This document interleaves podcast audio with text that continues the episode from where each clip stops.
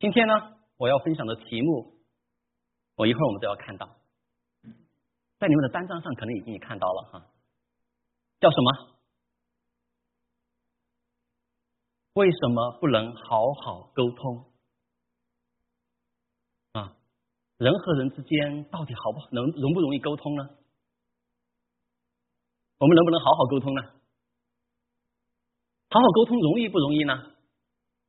不容易哈。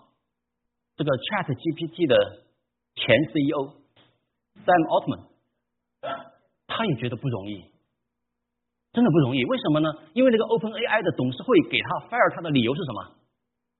是说他和董事会的沟通没有始终保持坦诚，这样一个理由。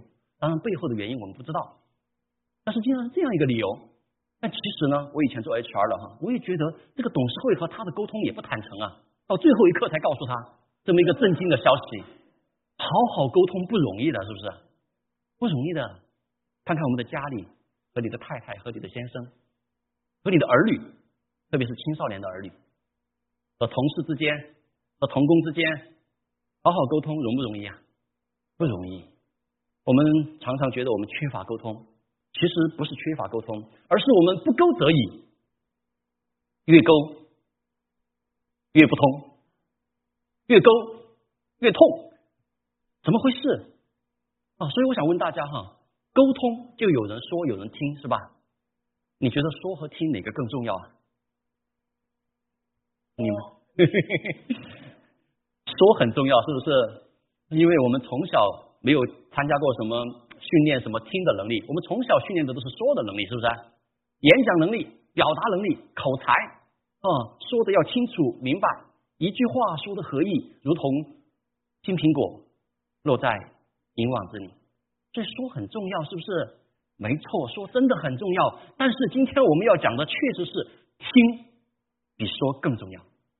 在沟通中间啊，我们有时候我们不能好好沟通，不是我们说的不够好，是因为我们听的不够好。为什么呢？因为说的好的前提是要听得好，听得好才可能说得好。听是说的前提基础，所以有时候我们会觉得，我们明明是去安慰别人的是吧？我们越说，别人越越难过哎。啊，我们明明是去呃解决问题的，但是越说好像矛盾越大。为什么？是因为我们没有一个好的听作为一个基础。如果没有好好的听，这个金苹果可能就落不进那个银网子里啊。所以听很重要，但是关键是问题就在于。我们一般人不会认为听有多难，听有什么难的，是吧？说才难嘛！哇，你们这个讲道啊，说要讲那么多，好说好像很难。听，我们坐在那里听有什么难的？这是误区啊，真的是误区。听看起来简单，其实非常不容易。那今天呢，我们探讨这个题目，好好沟通，就是因为听我们常常忽略。我们要借着圣经的经文来看听的三种误区。我们以为很容易，但是因为这三个误区呢，我们做不到好好的真正的听，就没办法有好好的沟通。第一节经文，我们都很熟这个经文，是不是？雅各书一章九节，你们个人要快快的听，慢慢的说，慢慢的动怒。这个经文我们太熟了，是不是？快快的，就是我们更急于的，我们更认真的，更有 pay attention 的哈，更重视的要去听，而不是说。但是我们生活中常常是急于说什么，急急于怎么样，急于说，是不是？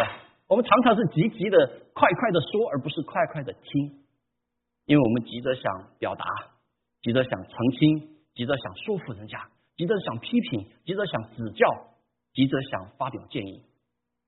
所以今天第一节经文呢，真的提醒我们，好好沟通的第一个因素啊，就是看我们是否能够耐心倾听。耐心倾听，我们愿意快快的听。所以你知道，在倾听、沟通、沟通中间哈，倾听的时候，你最忌讳的一个动作是什么？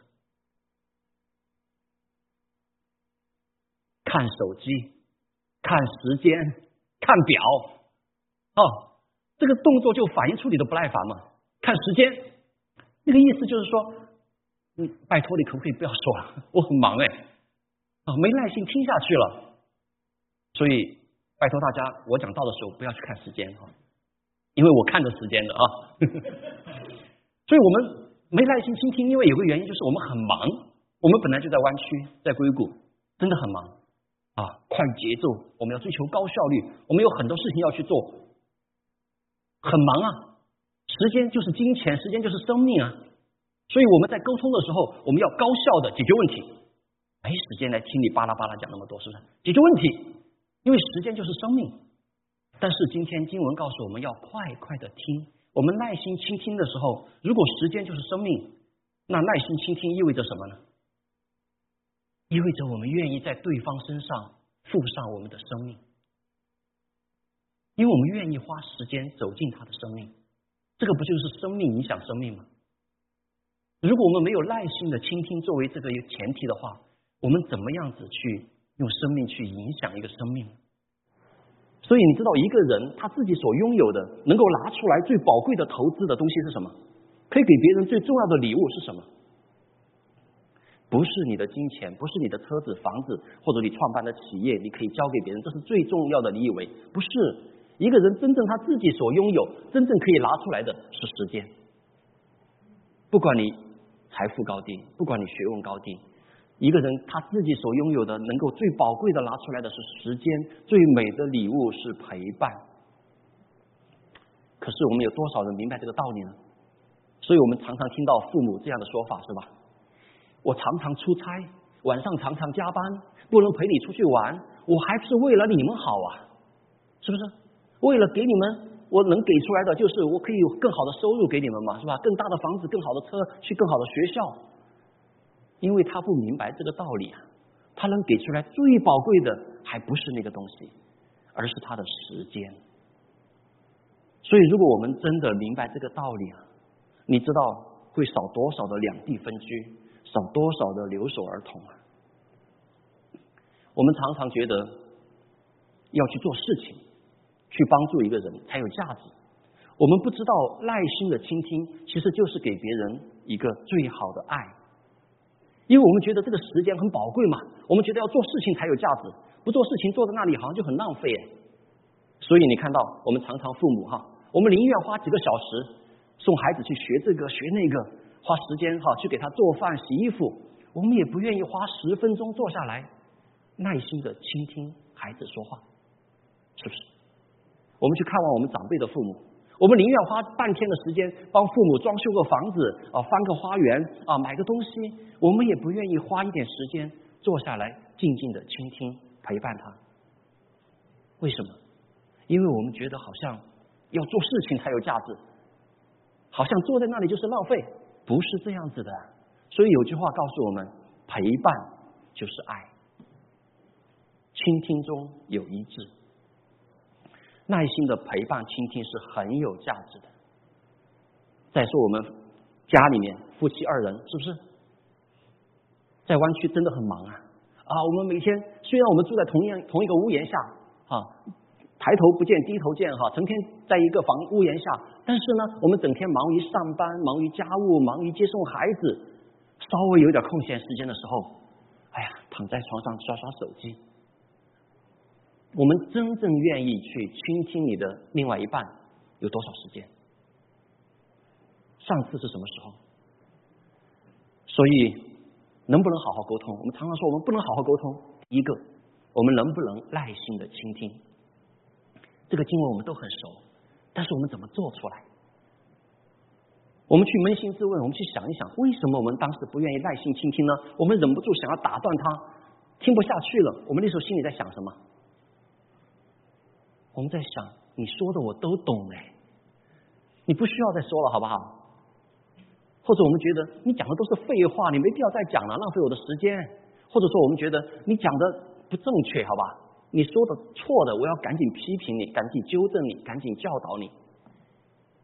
所以你看，当我们和另外一个人说话没有耐心倾听的时候，根本的原因是说我们里面其实已经有了很多的想法。很多的论断，很多的成见，我们自然就听不进去了。所以有一个故事，可能大家都听过了。有一个年轻人呢，遇到一些麻烦，他去深山里面求助高人。哦，这个年轻人很骄傲，他到了高人的旁面前，请高人指点他。高人说：“可以，在我指点你之前呢，可否请你先帮我做一件事情？”他就拿了一个杯子，拿了一个水壶，然后呢，就往这个杯子里倒满了水，就把水壶递给年轻人说：“麻烦你帮我把水壶里的水倒进杯子里。”年轻人说：“这怎么可能是吧？杯子已经满了嘛。”这个高人说：“是啊，你的心就像这个装满了水的杯子一样。我说的话你怎么听得进去呢？”所以这个故事我们或许已经听过了，但是在这里让我们来讲到说，我们不能耐心者去听别人说话，原因是什么？因为我们里面心的那个杯子已经满，我们已经装满了，当然我们听不进去了，浪费时间。所以第一个不能耐心倾听的话，根本原因是什么？是我们里面的骄傲、自以为是，我们的自我、我们的自满。所以圣经说的一针见血，骄傲在败坏以前，狂心在跌倒之前。而这个骄傲、自满、自以为是，应用在沟通中呢，是什么呢？箴言告诉我们：未曾听完先回答的，便是他的愚昧和羞辱。哇，这个话说的很重哎啊！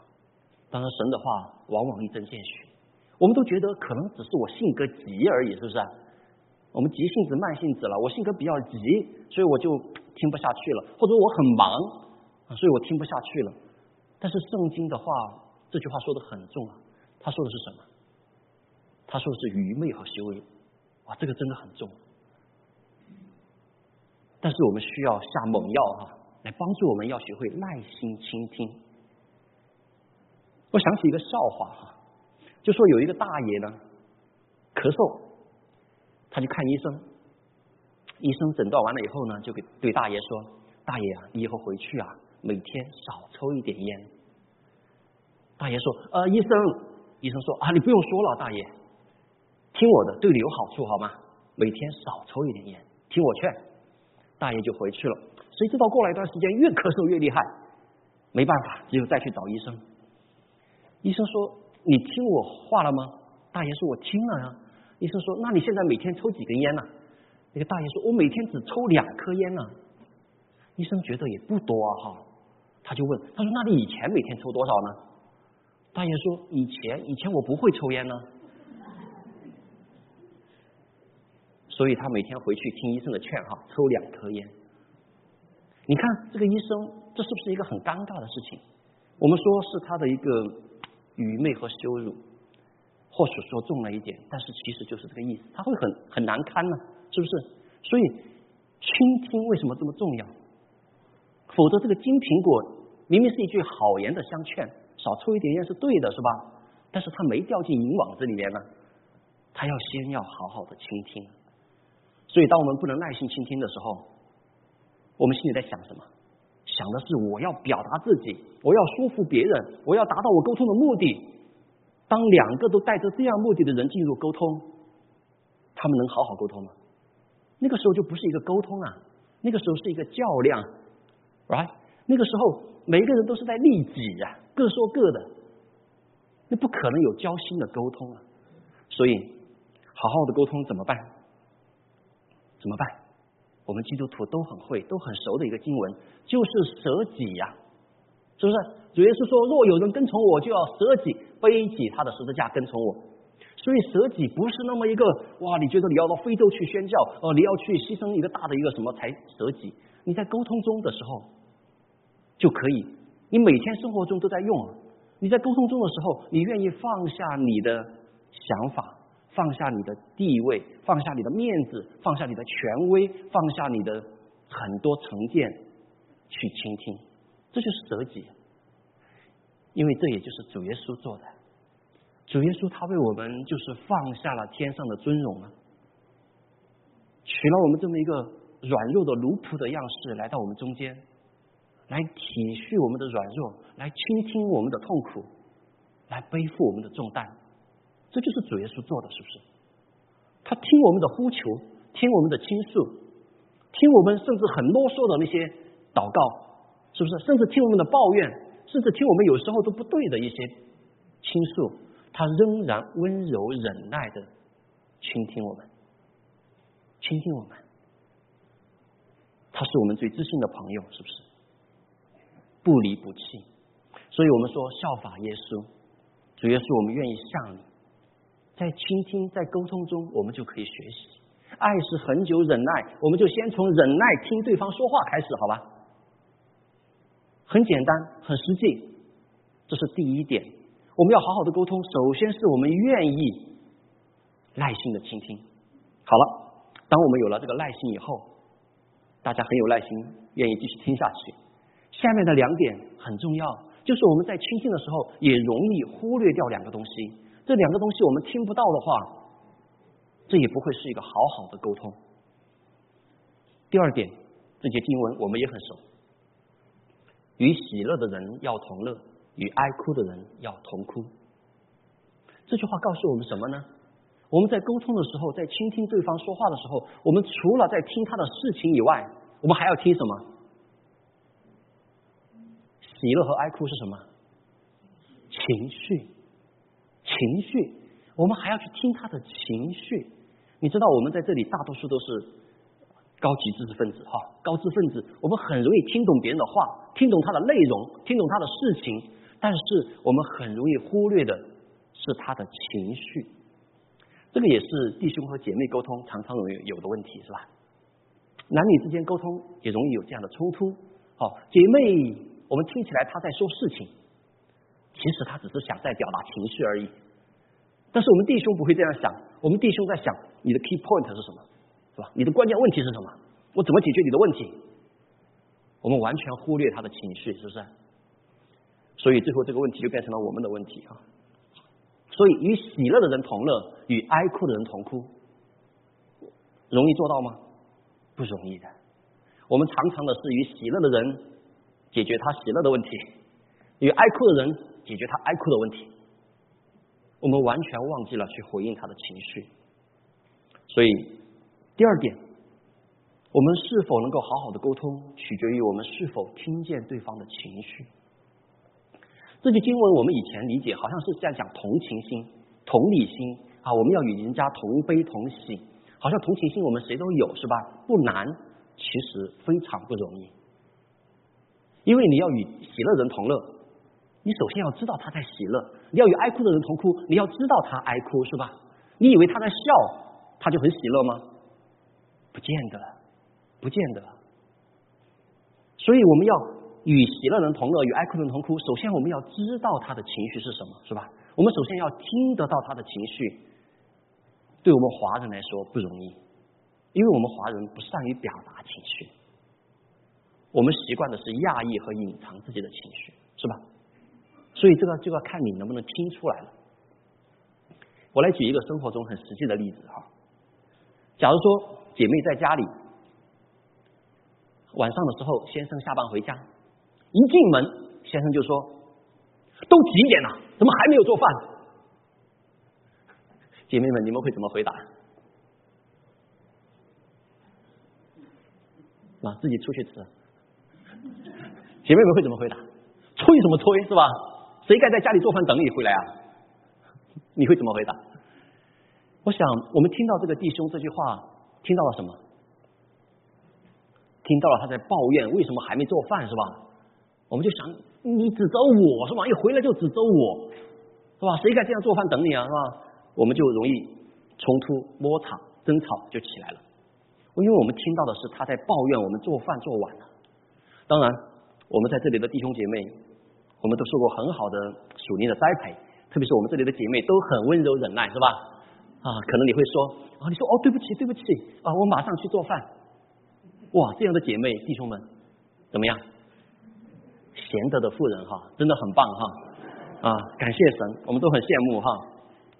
但是呢，我并不鼓励姐妹们这样做，因为你这样的回答呀，你知道有些人的坏脾气啊，就是被这样惯出来的，是不是啊？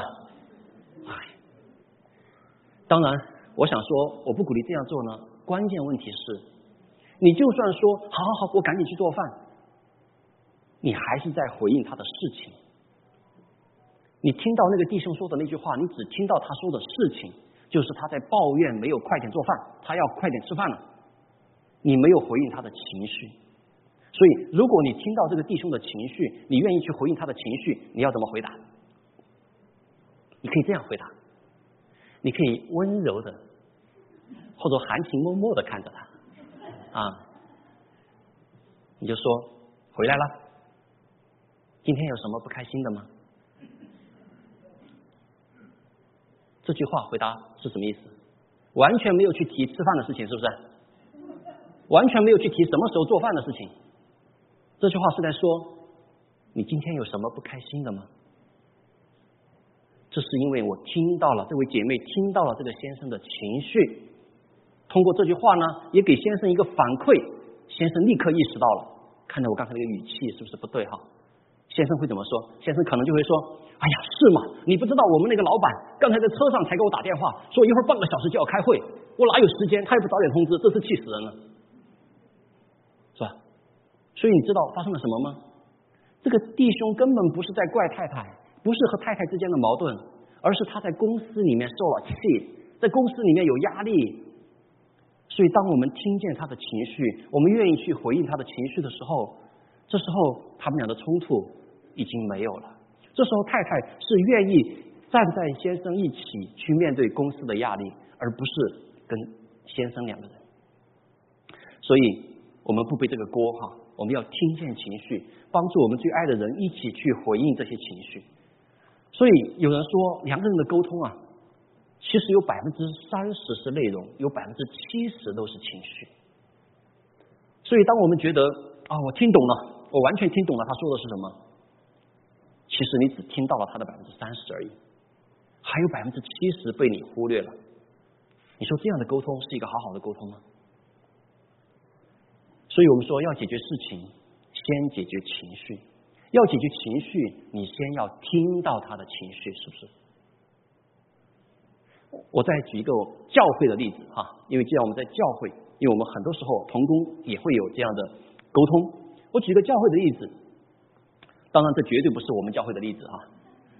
假如说我们听说了一位弟兄啊，对教会的午饭好像他有什么意见啊，好像上个周日他和这个午饭这个餐厅的午餐童工有什么冲突，甚至他很生气，把饭盒摔在地上就走了。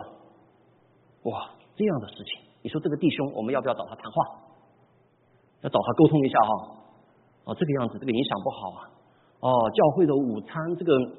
你不要追求吃的多好嘛，这个都是大家啊，这个一个爱宴而已哈。那为了更好的沟通大家啊，那你即使有些问题，你也应该温柔忍耐，怎么怎么样子哈。我们去找他谈话的时候，我们都已经想好了这些，是不是？我们就准备要教导他了。所以这个时候弟兄来跟我们沟通的时候，我们会不会耐心的倾听呢？这个时候这个弟兄说任何话，我们都会认为他不知悔改。他在给自己 defense，他在给自己辩解。我们说你不用说了，回去先祷告，right？很属灵的，所以我们可以用一个很好的沟通，是不是？我们可以用圣经的经文，用祷告温柔的去劝导那位弟兄。当然，有可能这位弟兄最后说：“好好好，我错了。”他就走了。但是有可能他就再也不来了。为什么？因为我们只解决了事情，我们没有解决他的情绪。我们有没有去想想他为什么会这样做？为什么会有这么大的一个激烈的反应？如果我们真的把杯子的水倒掉，空着杯子去倾听，去听听他为什么会这个样子，他为什么有这么大的情绪？有可能我们听到的是他说：“啊，连续两个星期过去的两续连续两个星期，他的那个六岁的小儿子吃了饭回去就拉肚子，所以这个星期呢，他就想来看一看，看看是不是。”原材料还是说调料还是什么原因？然后呢，和童工有一些啊发生了一些质疑，有些冲突。那我们知道这个背景以后，我们有没有听到看见这个弟兄他的那种对他孩子的担心啊？他对他所受的委屈啊？他对教会范式的那种关心啊？等等等等。所以我们可能处理了一个事情，但是我们没有听到他的某些情绪的时候，这个不是一个好好的沟通。所以有可能最后他认错道歉了，是我不应该这样子，但是他憋着一肚子的气就走掉了。但是如果我们听见了他的情绪，我们帮他说出来，甚至向他关心他的那种情绪，他对孩子的担心、委屈，这个弟兄他可能自己圣灵会责备他，他会说他那天那么冲动的行为是做错了。这是一个好的沟通，所以好好的沟通是在于听见情绪。我再次声明，这不是我们教会的例子，这是我。假设出来的一个例子，为了更好的呈现这么一个事情，但是这样的例子，其实在我们生活中常常也会有，是不是？我们常常想到的是去处理事情，而没有去处理他的情绪。所以，听见情绪容不容易呢？不容易的。下面我要更进一步、更深一步来探讨这个问题。你知道，有时候我们没有去听见别人的情绪。不是我们没有听见，有时候是我们故意没听见，我们故意去回避和忽略对方的情绪，为什么？因为我们没有去面对对方真实情绪的能力，我们没有那个力量，没有那个平安，我们没有那个能力去面对一个人真实的情绪。所以我们就会回避。譬如说，举个例子，生活中的例子，你家的小孩子，或者说你的孙孙子这一代哈，小孩子 baby，小孩子他在你面前哭，哇哇的哭，哭不停，你会怎么想？你心情如何？你会不会很烦躁？会不会很烦躁？你不要哭了好不好？你给他嘛？为什么不给他？你不要让他哭了嘛？是不是？我们受不了了，我们受不了那个压力，我们面对不了那个情绪啊。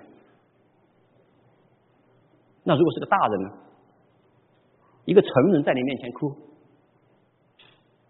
比如说我的妈妈上个星上个月回了天家，冉川道在你面前哭，你怎么样？你是不是觉得很尴尬，不知所措？所以我们经文不是说了吗？与爱哭的人同哭吗？做不做得到？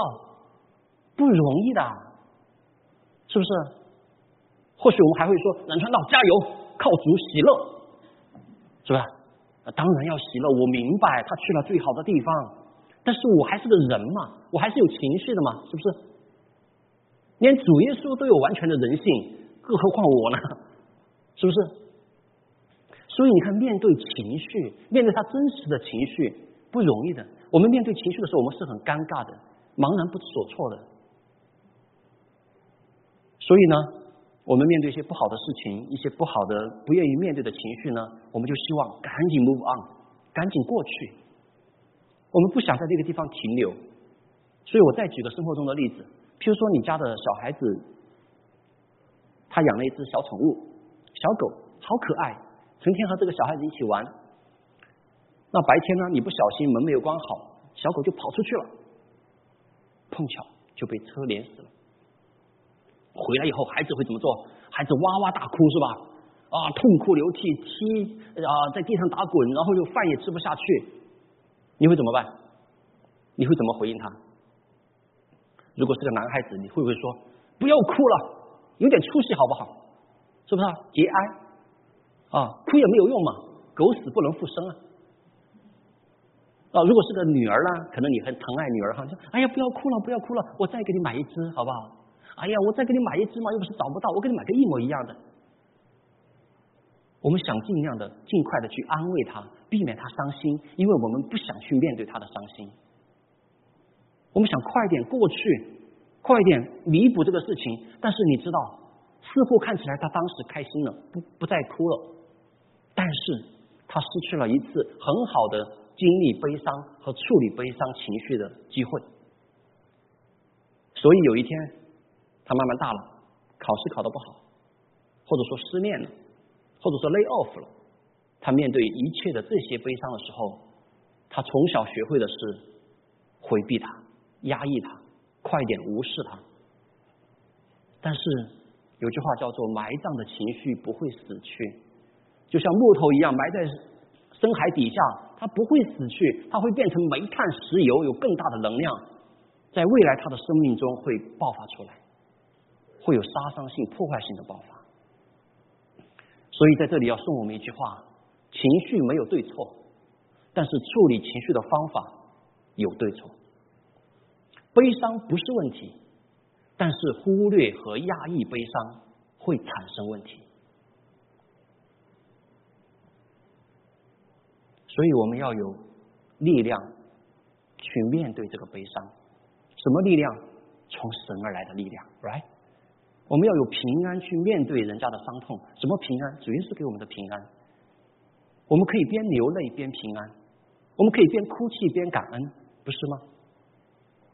所以我们仍然有信仰，仍然有我们的主，但是我们仍然有情绪。所以我们要有能力去面对这样的情绪，处理这样的情绪，我们就愿意去倾听到人家真正的情绪。所以，与喜乐的人同乐，与哀哭的人同哭，不容易的，需要我们去求主给我们力量。好，这是第二点，听见情绪，我们才能好好沟通。好，下面我们要整理一下我们的情绪，进入第三点。第三点也很重要如果我们听不到的话呢，也可能不是一个好好的沟通。我们在沟通中常常容易听不到的是不同的声音。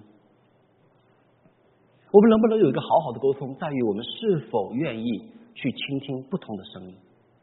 但是，可惜我们每个人都是如此，这是人性啊！我们都喜欢被肯定、被支持、被认同、被赞成、一致。没有谁喜欢听到不同的反对的声音，是吧？成天都是反对啊，不同意啊，我们不喜欢的，这是人性。但是这个人性进入沟通以后呢，自然而然我们就有了个倾向。我们就喜欢听话的，我们就喜欢听到一致的声音，我们就不愿意去听到不同的声音。当我们带着这样的一个想法和倾向进入这个沟通，当和你沟通的那个人，特别是他的，比如说小孩子跟你沟通啊，当他发现你根本不愿意听到不同声音的时候，那你们真正的沟通就没有了，就没有了，那个门就关起来了。当不同的声音不被允许的时候，这个沟通就不是真正的沟通。那对于一个群体而言，对于任何群体而言，如果听不到不同的声音，都是危险的。所以，请允许我再用网上这样一段话哈，我觉得他说的很深刻，或许有点极端，但是他给了我们一个提醒：当一个群体只有一种声音的时候，恐怕这个声音也不值得信任。当然，有时候一个群体一只有一个声音，有可能是因为有不同的声音，但是不敢说；也有可能呢，是他们本来就只有一个声音。为什么？这个就是群体的同质化。所以你看，公司里面这些 leadership team，他组建 team 的时候，很强调什么？很强调多元化 （diversity），不同的背景、不同的恩赐、不同的角度。这样来帮助他们这个群体健康，有治愈修复的能力，他们不至于危险。但是呢，我们不得不要来想，我们人呢，每个人都是如此，我们更喜欢的是亲近和我们观点一致的人，是不是？我们不愿意去亲近和我们观点不一致的人，和我们观点不一致的人，我们往往就越来越远。这个时候会怎么样？这个时候就会形成我们小时候说好朋友，从小玩到大的叫什么叫死党。是吧？所以同样的观点，同样的兴趣爱好，慢慢的就形成了同党。所以中国有个成语叫做“党同伐异”，就是观点一致的我们就成为一党，那不不一致的就远疏远。这个就会形成一个群体的同质化的风险，这很危险的。在我们现在的我们我们的思想就是这很危险的，因为如果是盲人骑瞎马，这个是一起掉沟里啊，这很危险的。所以一个群体一个社会它需要什么？需要。吹哨人，所以这一位吹哨人，他给了我们这样一句话，是吧？他说：“如果一个健康的社会，一个健康的社会不应该只有一种声音。”这是李文亮在病床上的时候接受媒体采访的时候说的。那我们古语也说的很好：“中药啊，良药苦口利于病，忠言逆耳利于行。”我们需要听到一些不同的声音。那圣经就说的更好了。这句经文我们也很熟悉，是不是？我们常常都会看到这句经文：凡事不可结党，不可贪图虚浮的荣耀；只要存心谦卑，个人看别人比自己强。这里说到的是凡事，就是每件事。结党其实他的意思是自私，就是为了个人的利益，为了个人的野心，为了自我的自私，喜欢听一样的声音和一样的观点在一起，这是虚浮的荣耀。为什么有虚浮的荣耀呢？我举个例子，就好像你家里有几个孩子，你更喜欢听话的那一个，常常支持和你观点一致的那一个，还是更喜欢那个成天给你唱反调的那个？是吧？我们带孩子出去，别人就夸哇，你的儿女好听话呀，是吧？我们父母觉得这是什么啊？但是如果你的儿女在外面老是跟你观点不一致的时候，你就谁是老子啊？是吧？这个家长的权威在哪里呀？当然，做父母的在家里要照着主的教训管教儿女，这是要管教的。但是在这里要提醒我们小心家长那种虚浮的荣耀，因为如果我们陷入到那个里面，所以你看到华人的家庭为什么父母很难向儿女道歉呢？是吧？哪怕我心里知道错了，我也口头上不会道歉的。这是什么？这也是为什么华人家庭那么多父母和儿女没法好好沟通呢？特别是青少年。他不能和你好好沟通，是因为他知道这个父母他到底愿不愿意听他有不同的声音。直到有一天，他发现这位父母，他的父母愿意听他不同的声音，不是忍耐哈，而是 appreciate，就是很欣赏、很 appreciate 他不同的声音的时候，这个儿女的心就向你打开了，你们沟通的桥梁就打开了。但是这点对我们很难，对我们华人文化，对我们的家长这种华人家庭的这种风格哈是比较困难的。但是那是文化，我们需要用真理，要用圣经来提醒我们，来扎我们的心。这个话不是在说别人，就是在说我，说我们自己。要小心谨慎去想一想，不要贪图虚浮的荣耀。我们愿意去听到不同的声音，不管是从孩子来的、同事来的，还是哪里来的。我们中国话其实说的很好的，君子和而不同，小人同而不和，是不是？合一不是统一呀，真正的合一是不同观点下仍然彼此相爱，这才是最美的见证，这才是最好的合一。所以我们要去听不同的声音，这是耶稣的生命给我们的。怎么做呢？这里说存心谦卑。个人看别人比自己强，所以这里要解释一下，这个“强”这个字不是指他的肌肉比你强、能力比你强、权威比你强，不是这个意思哈。这个“强”这个字不是在能力的比较，而是在说重要、优先。所以在沟通中的时候，你愿意看别人比自己强，意味着什么呢？不是意味着他。的能力比你大，不是意味着他的观点比你正确，而是你认为他的观点也是值得尊重的。他的观点可以放在你的观点的优先的前面去思想。所以在沟通中，看别人比自己强，就是要学会把自己的观点放下，去尊重和理解对方的想法，特别是不一样的想法，甚至是反对的声音。当然，你不见得认同。但是仍然要尊重和理解。当我们有这样一个状态的时候，当你的沟通对象感觉到真正的感觉到这种不同的声音也是被允许的时候，沟通渠道就打开了，一个一个健康的氛围就营造起来了。譬如说，我们家里面和我们的青少年，我孩子正是青少年哈，我们当然有管教。有效的管教是在尊重、理解、倾听、陪伴的前提上、基础上的正面管教。好，所以今天我们讲了三点，我们能不能好好沟通啊？三句经文，第一句经文我们总结复习一下，这是指在倾听中要注意什么？耐心的倾听。第二句经文是要我们听见什么？听见情绪。第三句经文，我们要听到什么？